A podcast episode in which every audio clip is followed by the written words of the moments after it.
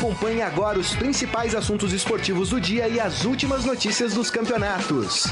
Estadão Esporte Clube. Olá, amigos, muito boa tarde. Hoje quem apresenta sou eu, Robson Morelli. O Grisa está fora, não está de chinelinho, está fazendo algum outro trabalho aqui na empresa. Pediu mil desculpas. Vocês conhecem o Gris, ele não gosta de perder esse programa. E não é por uma boa causa, né? Um chinelinho, né? Chinelinho é uma boa causa. Será que ele está né? em situação de barzinho? Não, não, não, tá aqui dentro, então tá, tá aqui dentro trabalhando, resolvendo problemas. Eu tô aqui hoje com o Daniel Batista. Boa tarde, Daniel. Boa tarde, Morelli. Boa tarde, pessoal. Tudo bem? Vamos falar de um time que a gente não fala faz tempo. O Corinthians. Olha, Corinthians. Começamos com o Corinthians. Corinthians joga hoje às 21h30 contra o Montevideo é, Wanderers. Wanderers. Andarilhos de Montevideo. Olha lá. Né? Mais é, vieram de avião, não vieram a pé. É, mas é um time num estágio, é, numa fase, num nível muito abaixo do Corinthians. É, é um time que vem para o Brasil desfalcado, joga na Arena Corinthians vem desfalcado de cinco, seis jogadores. O próprio treinador do time falou, olha só o que ele falou, gente, que o Corinthians é, tem um ataque interessante. Ah, será que ele tá vendo os jogos Eu certos? acho que ele tá confundindo os times, hein? É. É, o Corinthians tem um ataque interessante. Vai falar algumas coisas que ele tem razão. O Corinthians não, não fica com a bola e não desperdiça é, a ataque. Então, o Corinthians, as poucas vezes que chega, chega com algum perigo. É, Corinthians joga em casa, esse jogo não vai passar na televisão. Exatamente. Esse jogo é um jogo de streaming. Streaming é aquela nova é, condição de, de mostrar partidas de futebol, de mostrar esporte de modo geral, nas redes sociais, nos, nos computadores, nos celulares. É, e a Dazon vai fazer esse jogo, ela tem os direitos da Sul-Americana é, e vai mostrar esse jogo do Corinthians. É, aqui no Estadão você vai acompanhar o nosso ao vivo, em tempo real, é, e vai ter todas as informações desse Corinthians. Nós escrevemos hoje, aí eu queria a sua opinião, Daniel, que a Sul-Americana é o maior, o caminho mais fácil, mais fácil entre aspas, né? Para o Corinthians chegar a uma taça. É, a gente entende que o Campeonato Brasileiro está difícil para o Corinthians e que a, que a Sul-Americana sistema de mata-mata, Carilli vai muito bem no sistema de mata-mata. Das 24 tentativas, né? Ele só perdeu 3, ganhou em 21 é, oportunidades. Esse é um número bem legal, bacana. É, mas que no brasileiro não vai dar, não. O que, que você acha disso, Daniel? É, eu acho que até sem aspas, eu acho que é o caminho mais fácil mesmo, assim, porque pelo número de jogos e pelo nível dos adversários, né? Porque você pega hoje dos times que ainda estão na Sul-Americana, não tem nenhum clube de grande tradição, tirando os times brasileiros. Então, e mata-mata é aquela coisa, isso que você diz, né, Morelli? O, o Carilho é especialista nisso tal, então eu acho que realmente é o caminho mais fácil, até porque olhando para a situação do Campeonato Brasileiro, claro, pode ter, não chegamos nem na metade do campeonato, pode acontecer muita coisa, mas não vejo o Corinthians com potencial, com força para brigar com Palmeiras, Flamengo, Santos, enfim. Então realmente a Sul-Americana seria o caminho mais interessante. E esse jogo, é, a Sul-Americana tem uma coisa interessante que eu acho legal da Sul-Americana, que a Sul-Americana faz com que a gente conheça muitos times que não conseguem chegar na Libertadores. É um pouco a Copa do Brasil. É, né? mais ou menos isso, né? Então esse Montevideo mesmo é um clube que não tem muita tradição internacional, é um time pequeno até no Uruguai, então é interessante a gente até ver como que esse clube, como que esse time vai a campo mas é claro, até pela história, pelo por tudo, né? Não tem nada que faça com que a gente não aponte o Corinthians como favorito.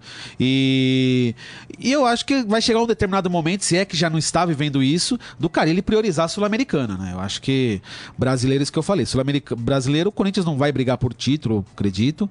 Então a Sul-Americana seria uma hoje conseguindo um bom resultado, já encaminha a classificação para a próxima fase. Então acho que tem que focar mesmo nesse nesse campeonato, nesse jogo de hoje. Lembrando que os times da Libertadores, nós vamos falar daqui a pouco do Flamengo na Libertadores, sobretudo, os times da Libertadores já apostaram, né, já priorizaram a, a competição, né? E também quem estava na Copa do Brasil é, e quem está ainda também, é, também está priorizando, porque é fases decisivas, é, com direito a vagas nas quartas de final, no caso da Libertadores, e Copa do Brasil semifinal. Sim. Muito próximo de uma conquista é, importante. Então o brasileiro vai ficar de lado mesmo, porque jogamos a, no fim de semana a 11 rodada Exato. de 38. Né? Esse Corinthians, Daniel, vai com a seguinte formação provável, né?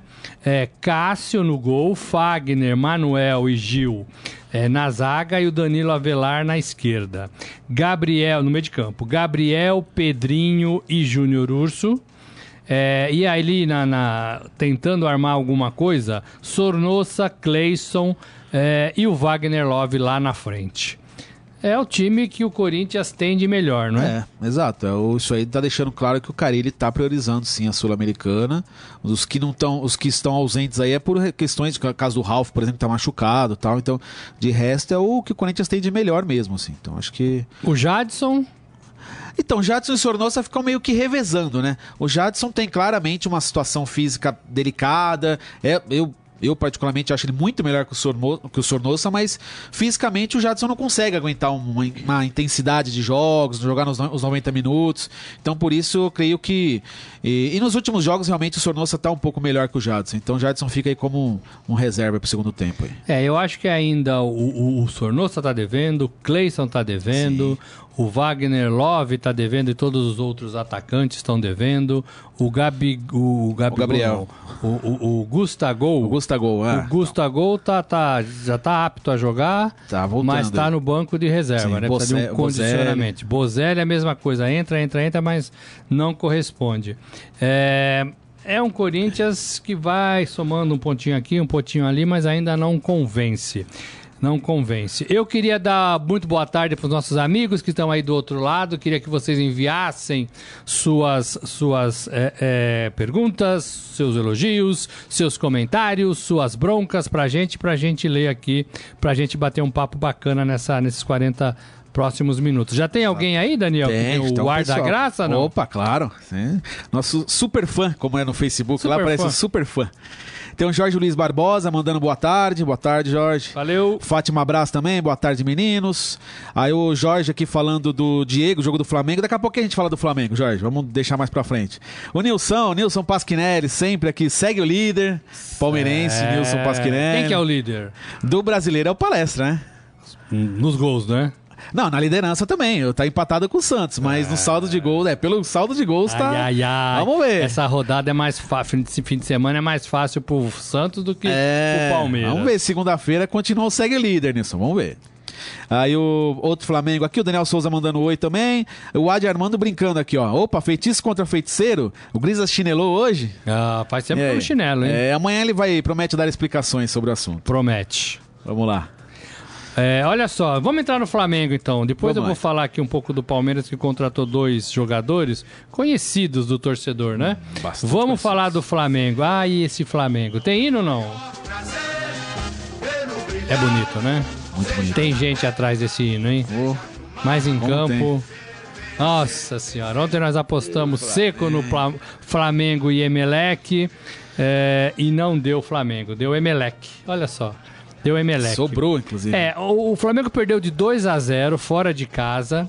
É, e teve muita, muita conversa da possibilidade né, de o treinador Jorge Jesus ter errado na formação e ter errado é, durante o jogo. Sobretudo, é, e não ter deixado um cara, um cara no banco para trocas emergenciais, que é uma característica que muita gente faz. É, é por questões de contusão, por cartões. Ontem tinha gente pendurada. É, e quando e quando o Diego, o Diego machucou o tornozelo, foi no segundo tempo, mas tinha bastante jogo ainda. Sim. É, o Emelec já estava com um homem a menos. Era uma grande oportunidade do, do Flamengo é, fazer gols e tentar empatar, tentar virar o jogo. É, mas o Diego machucou e olha só, não tinha ninguém para substituí-lo, não podia fazer a, a, quarta substituição. Já tinha feito a, as, as três. três. O Jorge Jesus, talvez na ansiedade é, de ganhar, de pôr o time para frente, de entender que o adversário era mesmo mais fraco e o Flamengo tinha condições de vencer. Também achei o time dentro de campo afobado, com uma ansiedade lá em cima para fazer o gol é, tentando forçar esse gol de qualquer maneira. E a gente sabe que não é assim, né? Que se joga futebol, tem que ter paciência, tem que ter espaço, tem que fazer jogadas, enfim. O Flamengo perdeu de 2 a 0, complicou demais a sua situação. Muito. Tem que vencer pelo mesmo placar é, no Rio, quarta-feira que vem, para levar a decisão para os pênaltis, né? Lembrando que Libertadores vale gol fora, vale gol fora. um gol do Emelec é, no Maracanã vai ter um peso diferente, diferente. É, e queria a opinião do Daniel, depois vamos falar com os nossos amigos aí do outro lado. O é, que, que vocês viram nesse jogo, nesse, né, nessa, nessa postura do time e do treinador? Então, acho que são, a gente tem Fala, que analisar Daniel. esse jogo do Flamengo dois pontos. Primeiro, é, ao olhar a escalação do time do Flamengo antes da, do, do, início da partida, acredito que uma boa parte dos torcedores, jornalistas, todo mundo que acompanhou o jogo, olhou e falou: olha, Jorge, Jorge Jesus é corajoso. Ele não é aquela coisa de ficar recuado porque vai jogar fora de casa tal. Ele tem consciência que o time dele é melhor, por isso armou um esquema super ofensivo. O Rafinha como ponta direita, que o Rafinha jogava nessa função o Rafinha na época. é lateral. Né? Lateral. Mas, Mas ele jogou assim atrás... na época do Bayern, com o Guardiola tal. Só que a diferença é que quando ele jogava de ponta, quem tava lá atrás era o Lan. Então, o alemão que. É, foi né? um jeito de usar os dois bons jogadores. Exatamente, né? foi o jeito que o Guardiola encontrou, enquanto no Flamengo, com todo respeito, é o Rodinei. Então, talvez isso tenha feito um pouco a diferença. E mas devia treinar também, né? O Rafinha acabou ah, de chegar, né? Sim. Não, e ele jogava nessa função no Bayern já há alguns anos já. Então, é, talvez ele não esteja tão, não estivesse tão preparado assim para a posição. Mas é, o Jorge Jesus escalou aquele time que a gente gostaria de ver. A gente sempre reclama que técnicos jogam muito na retranca, parece que tem medo de assumir o favoritismo. E ele assumiu, mesmo fora de casa, mas contra um time inferior, ele falou: ah, vou para cima, vou resolver aqui mesmo, porque meu time é melhor mas não deu certo. É algo que acontece muitas vezes com o Santos também, que o, no São Paulo ele tem um pouco disso também. Quando ele vê que o time dele é, é su, bem superior ao adversário, ele arma um time super ofensivo para ir para cima, não tem essa de respeitar o adversário, e às vezes dá errado, como teve no começo do ano, o Santos conseguiu tomar 4 do Ituano. Então, foi o que aconteceu. O 4 do Ituano é o 2 a 0 do Emelec. Então, primeiro, eu particularmente eu não condeno a escalação do, do, do o time que o Jorge Jesus levou a campo. Acho que ele escalou aquilo que a gente que pede escalar, exatamente. É, que, que é o que a gente pede time para cima. Não, o Flamengo não pode ter medo do Emelec. Não. Entendeu? Perdeu, perdeu, mas Mesmo não pode ter na medo. na casa do Emelec. Exato. Então, começa por aí. E é de fato, eu também achei que o time estava muito bagunçado, talvez em razão disso, dele ter feito mudanças táticas que acredito ele não tenha treinado ou não treinou o suficiente inclusive a questão do Rafinha. É, mas acho que tô, talvez esteja sendo um pouco otimista, mas eu acho que o Flamengo consegue reverter sim. Tem essa questão do Diego, que até a gente vai falar, mas a ausência de um meia eu acho que vai fazer muita falta, porque a gente não pode esquecer que o Arrasca aí também tá fora. É, e assim, as, as informações de hoje é que ele não jogaria quarta-feira que vem. Então, então Só assim. Se melhorar a tempo. São os dois principais organizadores aí do time. Não sei se o Everton Ribeiro daria conta de fazer isso. Tá machucado também, é bem lembrado, tá machucado também. Então, assim, o problema do Flamengo. Acho até, agora, até juntando os pontos, talvez o, o, Jesus tenha colocado o Rafinha até com uma forma de tentar minimizar isso. Porque tinha só o Diego e, no caso, o Rafinha. Então, os outros jogadores que tem como opção na, na função são jogadores mais novos tal. Então, essa questão da criação acho que pode pegar um pouco, atrapalhar um pouco o Flamengo. Mas mesmo assim, eu acredito que consiga reverter, sim. Agora, não ter um jogador. É, o, o, fazer as três substituições muito cedo não é muito dos treinadores aqui do Brasil, né? Porque assim, as faltas acontecem, os cartões são dados e Libertadores muito mais. E quando o, o Flamengo ficou com um homem a mais, era a chance de abrir o jogo, de cansar Sim. o rival, de às vezes até é, tirá-lo lá de trás um pouquinho e partir para cima com um pouco mais de qualidade. O Flamengo teve algumas chances. Agora, quando ficou 10 a 10, é, aí, aí perdeu essa condição né, numérica de superioridade até dentro de campo, né? É, você viu que foi uma bobeada do, do, do, do Jorge Jesus?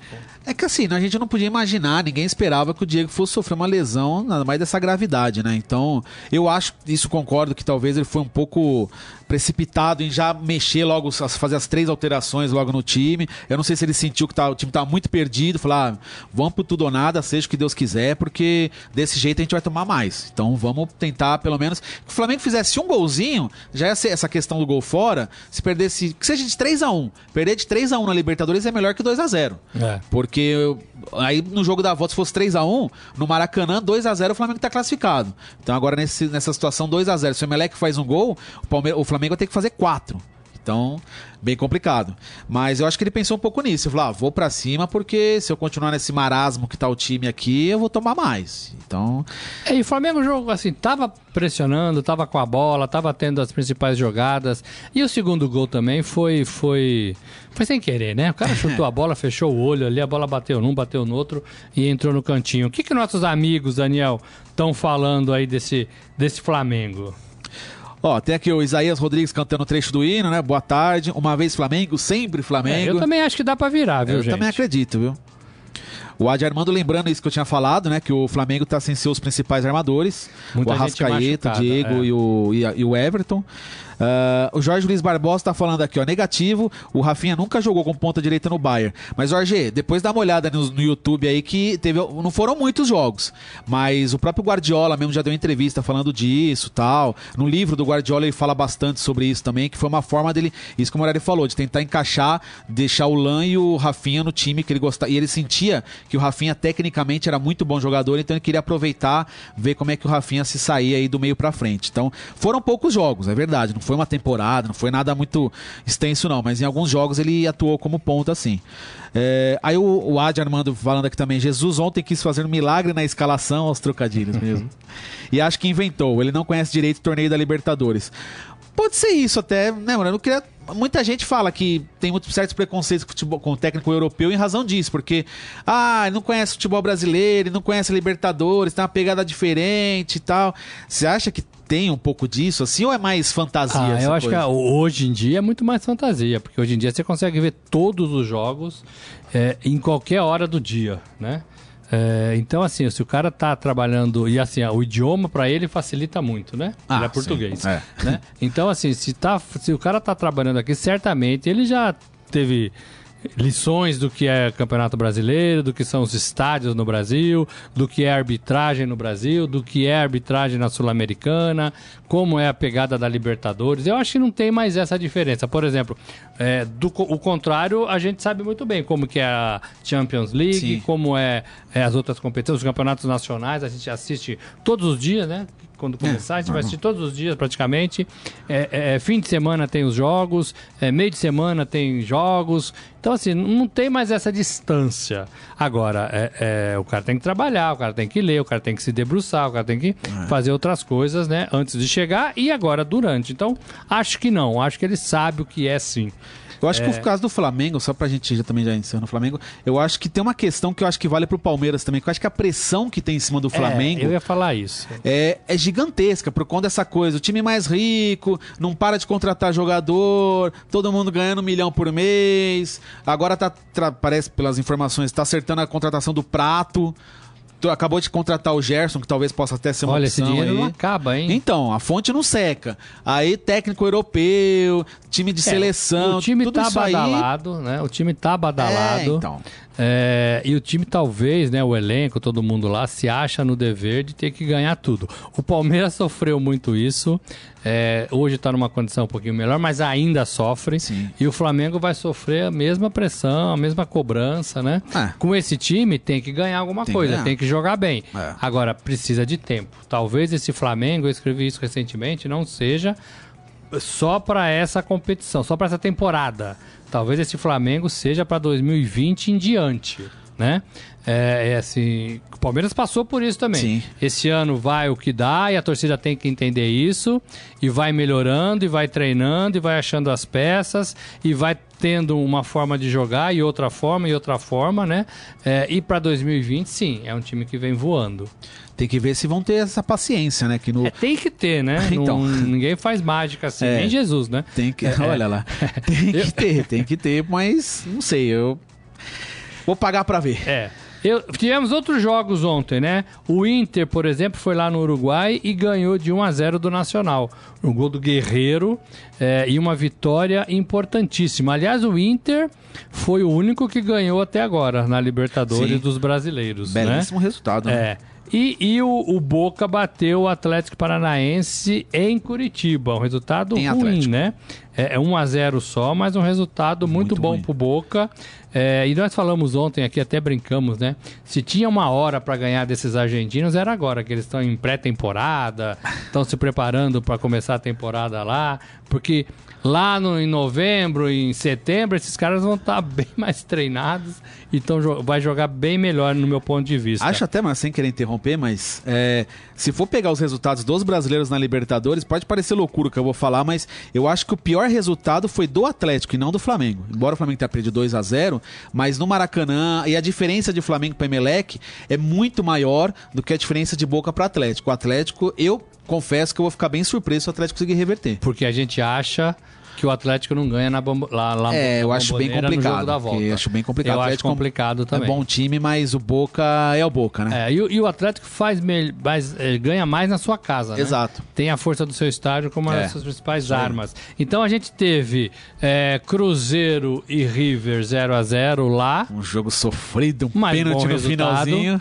Palmeiras e Godoy Cruz lá, da mesma forma sofrido pro, 2 a pro 2. torcedor palmeirense. E 2 a 2 um bom resultado, né? Filipão é sortudo, acaba tendo um bom Nossa, é. resultado, né? É, o Flamengo, mau resultado, perdeu de 2 a 0 tem que fazer aqui, embora a gente acredite no Flamengo, é um grande ponto de interrogação. É, o Inter ganhou, esse sim tá numa fase, não perde, né? Inter tem o melhor centroavante em atividade no Brasil. É, E o, Guerreiro. e o- e o Guerreiro fez gol, né? É, põe a cabeça no lugar e saiba que você é um dos melhores do Brasil mesmo. E hoje tem o Grêmio Libertar em Porto Alegre. Né? Que hora que é esse jogo, hein? Deixa eu ver se tem aqui. É o horário. 9 e meia, sim. 9 e meia, 9 e meia, né? É, que é o último jogo envolvendo brasileiro na Libertadores. E aí fecha ah, os jogos de ida das oitavas, as Exato. voltas toda semana, Semana que que vem. vem já. E aí metade cai fora. Metade cai Exatamente, fora. Exatamente. É isso, Daniel? É isso aí. Queria falar rapidamente, Nelson, do Palmeiras. Tem hino? Palestra tem hino, palestra. De volta a São Paulo, né? De volta a São Depois de um Paulo. período fora aí, de hotel e avião. Turbulência, Turbulência, complicado. maus resultados, né? Turbulência dentro e fora de campo, dizer É, assim. olha só. O Palmeiras contratou. Agora eu quero ver o que, que nossos amigos vão falar, né? Manda aí, pessoal. Vamos ver. O, o, o, o Henrique Ceifador, atacante, centroavante, vai disputar a posição com Borja e Daverson. Daverson, o Arthur pelo jeito tá indo E o embora. Arthur tá, tá indo embora. E trouxe de volta o, o zagueiro Vitor Hugo, é, que estava na Fiorentina. É, não deu certo na Fiorentina. Tem uma chance da vida, né? E volta pro Palmeiras, né? Ficou com saudade do arroz com feijão, Ficou né? com saudade da bolacha, do arroz com feijão, café com leite na padaria, né? É. Lá não tem nada disso. A comida da Itália é muito ruim. Morelli não pode estar falando disso, É, né? pois é. Daniel, esses dois caras vêm pra assumir posição, vêm pra mudar o Palmeiras de patamar, vêm pra acabar com todos os problemas ou não? Depois os nossos amigos vão, vão É, comentar mandando aí que daqui a pouco eu vou ler o que vocês estão falando aí.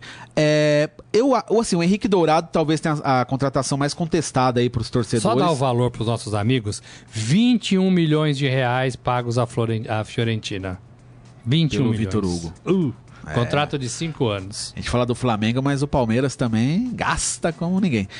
Mas vamos lá. É, o caso do Henrique Dourado, que, que talvez tenha- seja a contratação mais contestada, eu acho uma grande injustiça. Porque assim, o Henrique não é um espetáculo de jogador, longe disso.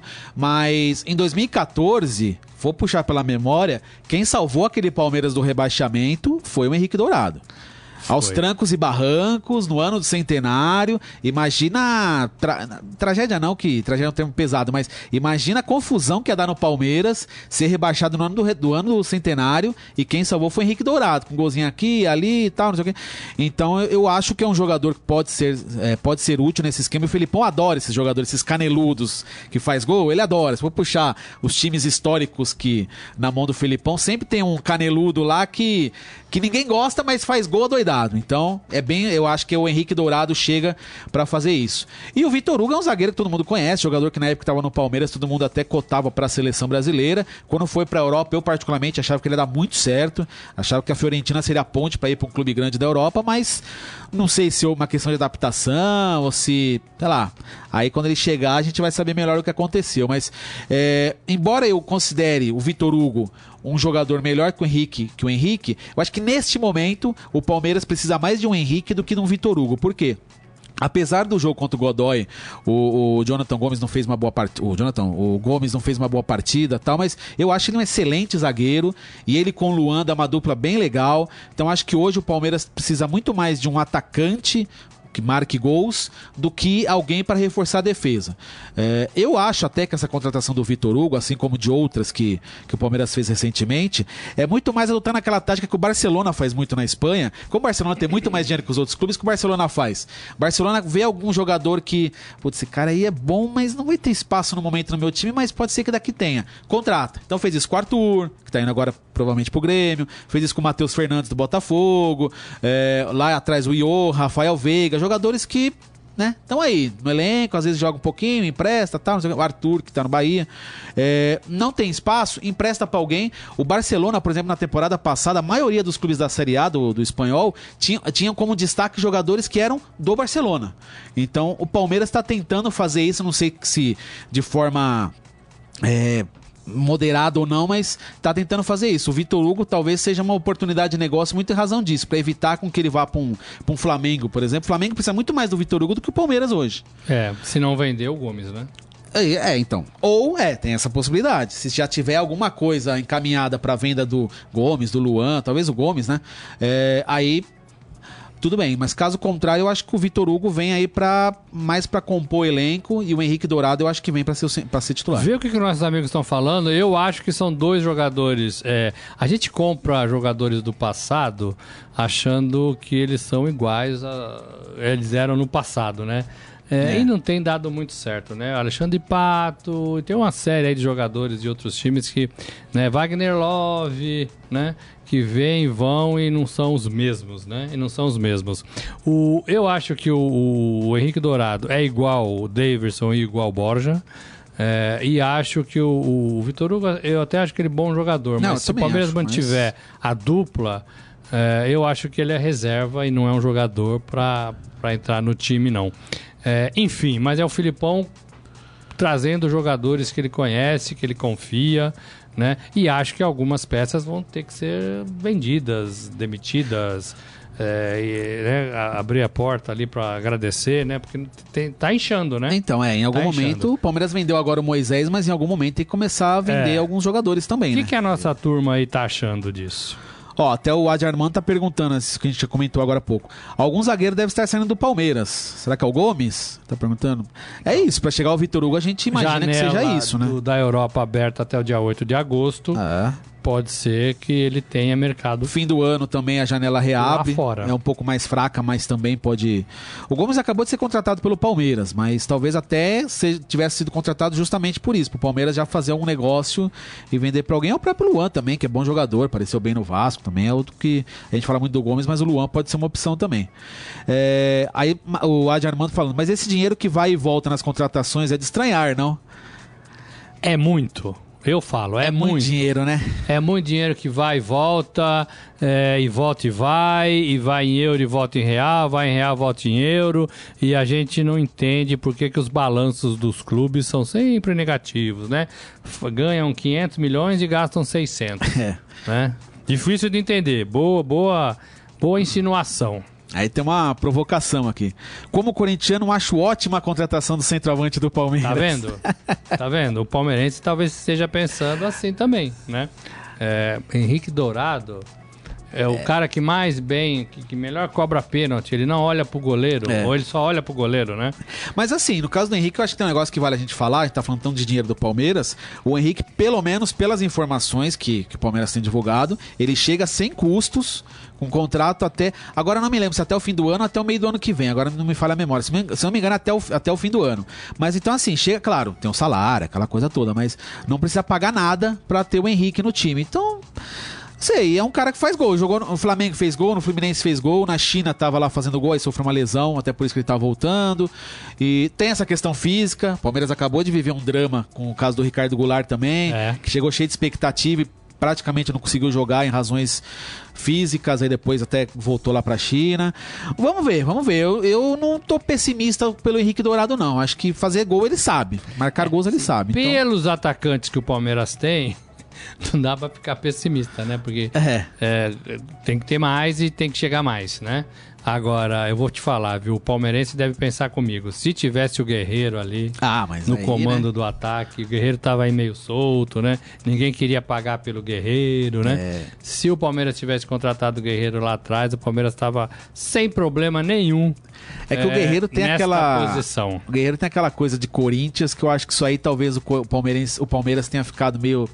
Pô, mas trazer o cara que tem uma relação tão grande com o Corinthians tal. Sabe como é que é? Eu acho uma bobagem. Eu particularmente acho uma bobagem. A gente viu vários jogadores lá atrás que brilharam em Corinthians e Palmeiras. Vai, só puxando pela memória aqui. Vi- Viola, vai, não precisa de muito. Viola. Fu- conseguiu brilhar nos dois. O Edilson, apesar de ter ficado um pouco mais marcado no Corinthians, mas foi muito bem no Palmeiras. Então, assim, tem uma lista imensa de jogadores. Eu acho uma bobagem, mas eu sei. Porque eu já cobrindo clubes, eu sei que já teve casos de jogador que não foi contratado por um time porque ele tinha identificação com o rival. Então, É, eu acho, eu isso acho uma bobagem. também. Uma bobagem profissional muito tem que grande. ser. Os melhores profissionais têm que fazer parte daquele time pronto. É, Daniel, dá uma olhada aí pra mim no Fera, pra gente destacar algumas coisas, enquanto eu passo aqui algumas é, notícias pros nossos amigos. Olha só, a CBF confirmou a Suécia Pia Sanderhage, não sei se é assim que fala, Pia Sanderhage, de 59 anos, sueca, como nova treinadora da seleção feminina de futebol. É, ela é, é bicampeã olímpica, treinando os Estados Unidos, Sim. né?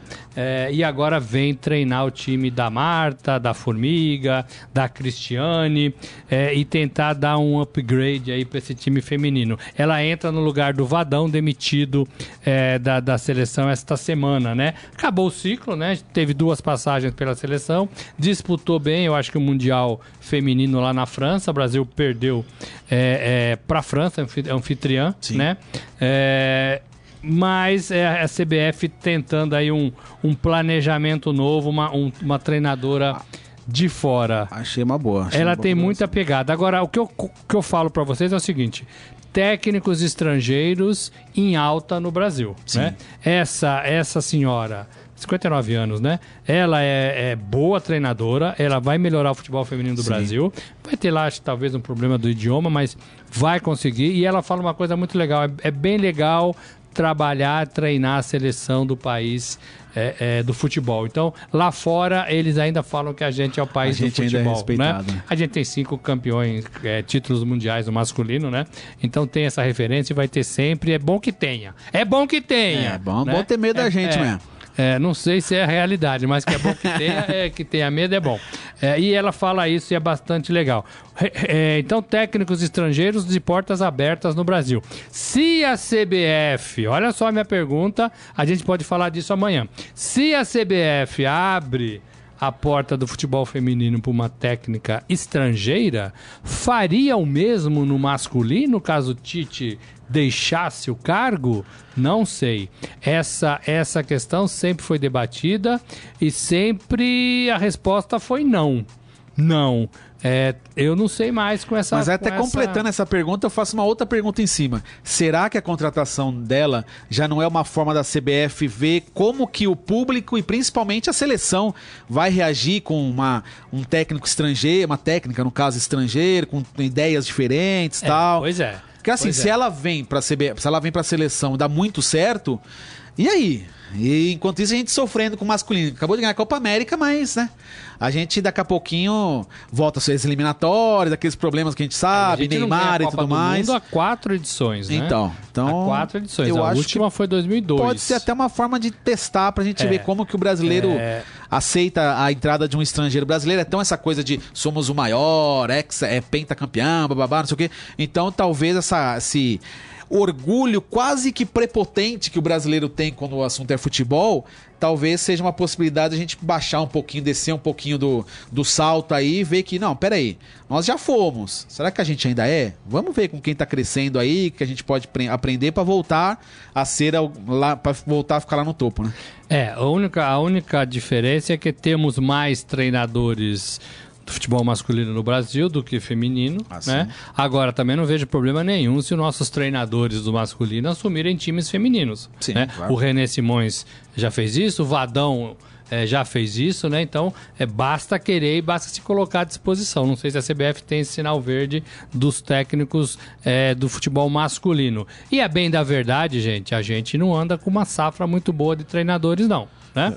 É, o Filipão tá no Palmeiras, o Carilli tá no Corinthians, o, o, o Vanderlei Luxemburgo tá no Vasco, o Roger Machado tá no, no, no, Bahia. no Bahia. Então, assim, o Renato Gaúcho, que era um treinador aí que tava todo mundo falando já, não tá mais com essa bola toda, não faz uma temporada legal, ou se faz ainda deixa a desejar. Então, assim, não tem nenhum cara, nenhum treinador que todo mundo fala, ó, oh, esse é, é, o cara. Falam é. muito do Fernando Diniz, mas os resultados não, não, não se comprovam. Diniz, no então... resultado de campo ainda não dá, não é. dá para ele, tem que comer muito arroz com Exato. feijão ainda. As ideias são boas, mas o que ele mostra em campo ainda não. Então, tem uma, uma, uma, lacuna aí, né? A safra não é boa, a safra não é boa. Antes de entrar no Fera, eu queria falar do PAN. Hoje o Estadão é, Online tem bastante matérias Sim. do PAN. Nós estamos lá com o nosso enviado especial, o Paulo Fávero, e hoje tem uma apresentação bacana da condição do time Brasil. Tem lá o quadro de medalhas, você pode passar lá no nosso site, tem no jornal também, é, e dar uma espiada nisso. O Brasil está é, em quarto lugar né, no ranking de medalhas, atrás de Estados Unidos, Canadá é, e Cuba. Né? O Brasil é, é, um país que briga muito por medalha, né? Deve, no, no PAN de, de, Toronto em 2015, o último, ganhou 142 medalhas, né? 42, 41 de ouro. Então é um país bem competitivo no é. PAN. É, e lá no Mundial, dá uma passadinha lá e olha tudo isso, tá bem bacana. No Mundial do, de, de Esportes Aquáticos, a Etienne, é, nos 50 metros costa, ganhou prata. Legal, mais uma medalha lá Sim. na Coreia do Sul pro Brasil. É, ela foi prata também é, no último Mundial, então ela manteve a sua pegada aí. É, é, é bacana isso, é o Brasil no pódio. Essa menina é interessante, é forte para a Olimpíada, é forte para a Olimpíada é, e é legal, né? Bacana. Então tem uma cobertura bacana amanhã. Pan. É, cerimônia de, de abertura, de abertura. Né? A gente vai também mostrar um pouco aqui, acompanhar tudo que vai acontecer lá em Lima. É, é tudo no Estadão e, e, e no jornal, né? Exato. É, é isso, gente pra. Vamos entrar no Fera? Vamos entrar no Fera? Agora, no Estadão Esporte Clube, Momento Fera. O que você pegou aí no Fera? Sabe aquela coisa de filho de peixe, peixinho é? Ah, já ouvi isso. De pai para filho. Ah. Agora a gente tem que mudar o ditado, viu? Como Agora é? é de avô, é de avô para pai pra neto. Pra neto. Ah, é? É. Mas a Fórmula 1 tinha isso, com o Barão. É verdade, é verdade. né? Emerson, é, e depois e o, o, o, Christian, que era Christian, sobrinho. É, é. Que era, não é, né? Sobrinho, continua é. sendo. E agora tem os netos, né? Tá vindo aí, o Pietro é. e o outro que não me foge o nome, mas é o eu lembrei do Pietro, que é a grande aposta da família. Enzo, Enzo, esse mesmo. Tal, o, o título já diz bem: tal avô, tal pai, tal filho. Daniel Maldini, eu gostei do nome. Daniel Maldini estreia pelo Milan amistoso. O que, que é? O Daniel Maldini, ele é filho do Paolo, Paulo Maldini. Paulo Maldini, ó. A dinastia Maldini no Milan continua. Depois de Cesare. Que Esse jogou... eu já entrevistei. É mesmo? Na Copa, na, no sorteio da Copa do Mundo de 98. Ele era. Foi em 97, né? É. Ele era técnico da Itália. Da Itália. Ah, legal. Entre, então, ele jogou entre de 62 a 67. E o Paolo, que usou a camisa rubro-negra de 84 a 2009. Agora o Daniel Maldini, que é o filho do, do Paolo, estreou pelo Milan. O garoto tem 17 anos. Só que ao contrário do avô e do pai, ele é atacante. Ah, bom, né? Vai ganhar ele mais, cansou de, é, cansou de ver o... Salários melhores. É, resolveu falar, agora eu vou fazer gol também. E ele estreou só contra o Bayern de Munique. Ó, que moral. E ele é o único jogador, a camisa 3 do Milan foi aposentada, justamente em razão do Paolo. E o, o Milan já falou que se ele quiser, mesmo sendo atacante, ele é o único jogador que tem autorização para usar a camisa 3. Olha em só. homenagem ao pai. Olha Eu olha que usaria. bacana. É porque era de pai pra filho, De de, pai filho pra filho. Pra, pra, pra, pra neto, né? É. Eu usaria pra manter aí a. E a, e a Itália tem um pouco disso, né? De Sim. tradição, de. de... É, então, que o Milan fez um amistoso contra o Bayern de Munique, Copa dos Campeões Internacionais, um campeonato bem legal, inclusive. Uma Florida Cup meio gourmet aí que os europeus disputam. E ele entrou nessa partida, o Bayern até ganhou de 1 a 0 mas chamou a atenção também. O menino mostrou desenvoltura e tal. Então, é o tipo Então- do sobrenome que carrega uma Pesa, né? pressão danada. né? Ainda mais no Milan, né? Senna, Fittipaldi, Então. É, é, Romário, Bebeto, todos eles tentaram filho, né? Zidane, né? Não é fácil, né? O cara tem que ser bom. Muita gente fala que é melhor o filho ter outra profissão. É. Eu tenho dúvida se realmente isso é bom. O filho deve, deve ter acostumado a conviver com isso. Ah, sim. Né? É, é, eu acho que é legal quando tem o dom. Meu filho falou pra mim, pai, compra uma luva de goleiro que eu quero ser goleiro. Eu falei, o quê, moleque? Para com isso, vai jogar pra frente. Goleiro não, né? É, mas eu tô brincando, claro. O Brasil, aliás, é- é, tem exportado muitos goleiros. Impo- exportado e importado, né? É, é, trazido de volta, né? Repatriado. Porque é, os nossos principais jogadores há alguns tempos é, têm sido é, goleiros lá fora, né? Tem sido goleiros. O Brasil tem uma safra boa de goleiros. Tem mais gente aí pra dar um tchau pra gente se despedir? Tem, vamos lá, vamos lá. Ah, o João Carlos Mendes fez, voltando um pouquinho do Henrique Dourado, ele fez um levantamento aqui mostrando, comparando a quantidade de gols do Henrique Dourado com outros atacantes, pra mostrar que o Henrique Dourado é caneludo, é, né, mas faz gol. É isso que a gente fala. Mas o Borja era assim também. O Borja no Palmeiras era assim também. É, é, faz gol, faz gol, faz gol. E faz gol mesmo. Mas Faz. é caneludo, né? O, o Adi Armando falando aqui, ó. Será que o Renato, gaúcho do Grêmio, caso o Tite caia? É, o ano passado nome mais falado, né? o nome mais falado. Esse ano não tá tão badalado, não. É. Eu não sei o que se passa na cabeça do presidente da CBF, juro por Deus. O Renan Costa mandou um trocadilho aqui que eu peguei, viu, Renan? Não vou ler no ar, não, mas eu peguei. Você é, tentou me é. enganar, né? É. Depois te mostro aqui fora Armadilha? do ar. Armadilha? Aquelas, aqueles termos que você vai ler rápido. Ca- Casca de banana? É. Eu fiquei. Dessa vez não me pegou, não, hein? Aí o Adi Armando brinca, gostou do meu que eu falei do Florida Cup Gourmet, porque Uhum. é isso mesmo, é um campeonato, cada time faz. São 12 times, cada um faz três jogos e pronto. E daí decide um campeão e pronto, acabou. E, E tem taça. e vambora, é, e é só clássico, né? Só grandes clubes disputando. É, o Diego Lira aqui mandando um abraço também. E é isso, Diego. o pessoal aí tá. Gente, é isso Comentando. então. Falamos dos principais acontecimentos. Amanhã tem mais. Hoje é quinta, né? Amanhã é sexta. Ah, amanhã é É. sexta. Lembrando que esse programa vai, como o Grisa diz todos os dias, é, pro podcast, né? Deezer, Spotify mas é, e todos esses é, agregadores de podcast que o que o Estadão tem. Tem parceria, você pode ouvir mais tarde, ouvir no carro. Eu fiz isso ontem. Ontem eu tava indo embora, falei, vou ouvir o Estadão Esporte Clube e passei, passei ah, o, o trajeto ouvindo.